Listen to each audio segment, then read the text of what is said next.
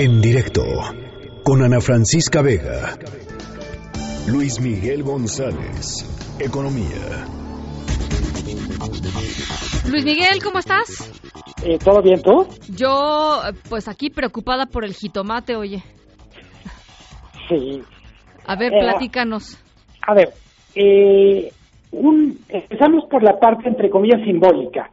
Es la primera sanción comercial que aplica Estados Unidos en la, en la era de López Obrador.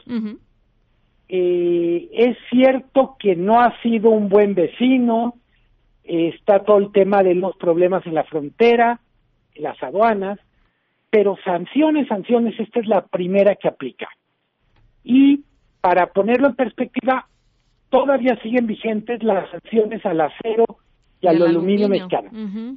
Eh, ¿Por qué es importante en particular esta sanción al tomate?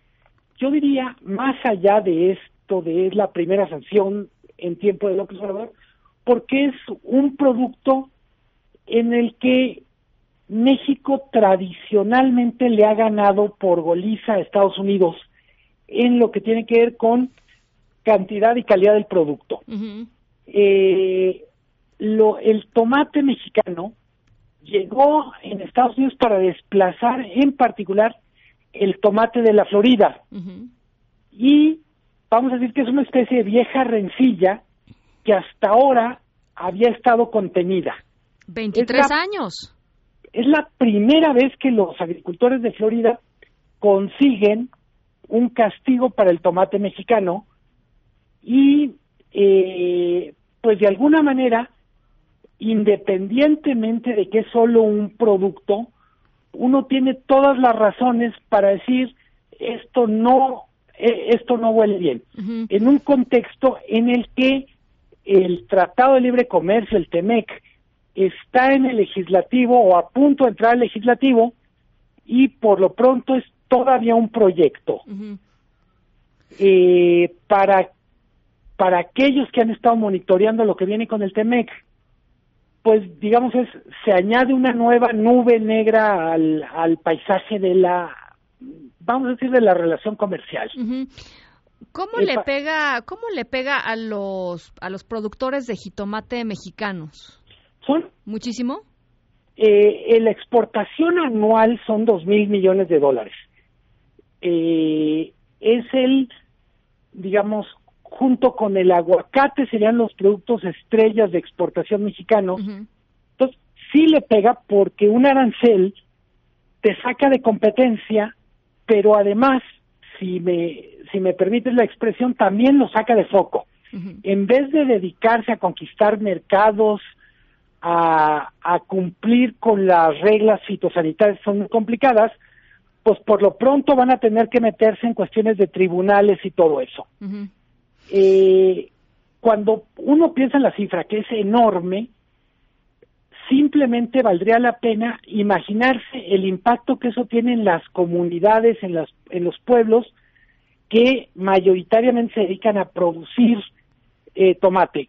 Clarísimamente Culiacán es el rey, pero tienes, por ejemplo, en San Luis Potosí se produce, es el segundo mayor productor de tomate en México, y tenemos poblaciones como Autlán en Jalisco, que también dependen mucho de la, pues yo diría del ciclo completo del tomate. Eh, ¿Cuál es cuál es el plan B de los agricultores? Pues que un tribunal reconozca que tienen derecho y que eh, Estados Unidos al final pague por daños y perjuicios. Pero, va a tardar, ¿no? Va a tardar. mientras eso pasa, pues literalmente les, le- les, ahora sí, les hacen puré su, su- sus planes.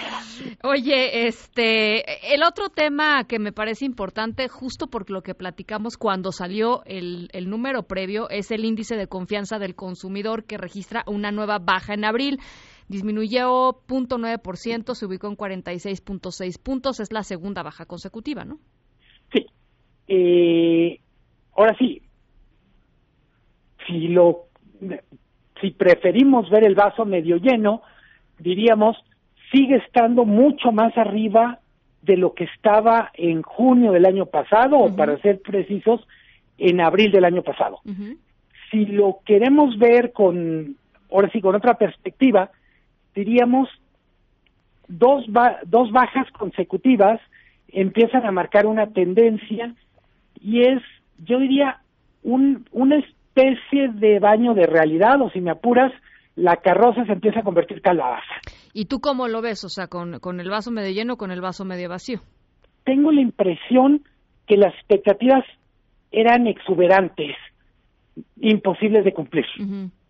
Y que quizá lo que haya que empezar a cuidar en este y en otros indicadores económicos es no pasar a dar el movimiento del péndulo en donde digamos como no como no nos está yendo espectacular entonces nos está yendo pésimo. Mi teoría personal es que todo tiende al final a los promedios. O sea ni ni ni tan bueno ni tan malo. El, el índice de confianza del consumidor como lo hemos platicado está hecho en cinco preguntas que miden cómo se ve a sí mismo una persona respecto a hace 12 meses, cómo se imagina que va a estar dentro de 12 meses, pero hay uno que es muy importante para los negocios y es, ¿piensa usted comprar un refrigerador, un automóvil, etcétera? Ese es el indicador que vale la pena estar monitoreando más porque también esta semana salieron las ventas de coches en abril y la verdad es que eso sí es un número muy malo. Bajaron. Cayeron 10%. sí, sí. Por primera vez en cuatro años se vendieron menos de 100 mil unidades en un mes en México. Y esto lo que dice básicamente es la gente no se está animando a tomar decisiones de más largo plazo, ¿no? O sea, meterte en un crédito de auto, pues son tres años o cinco años, ¿no? Más o menos. Sí. Entonces, eh, sí hay, vamos a decir, prudencia por lo pronto.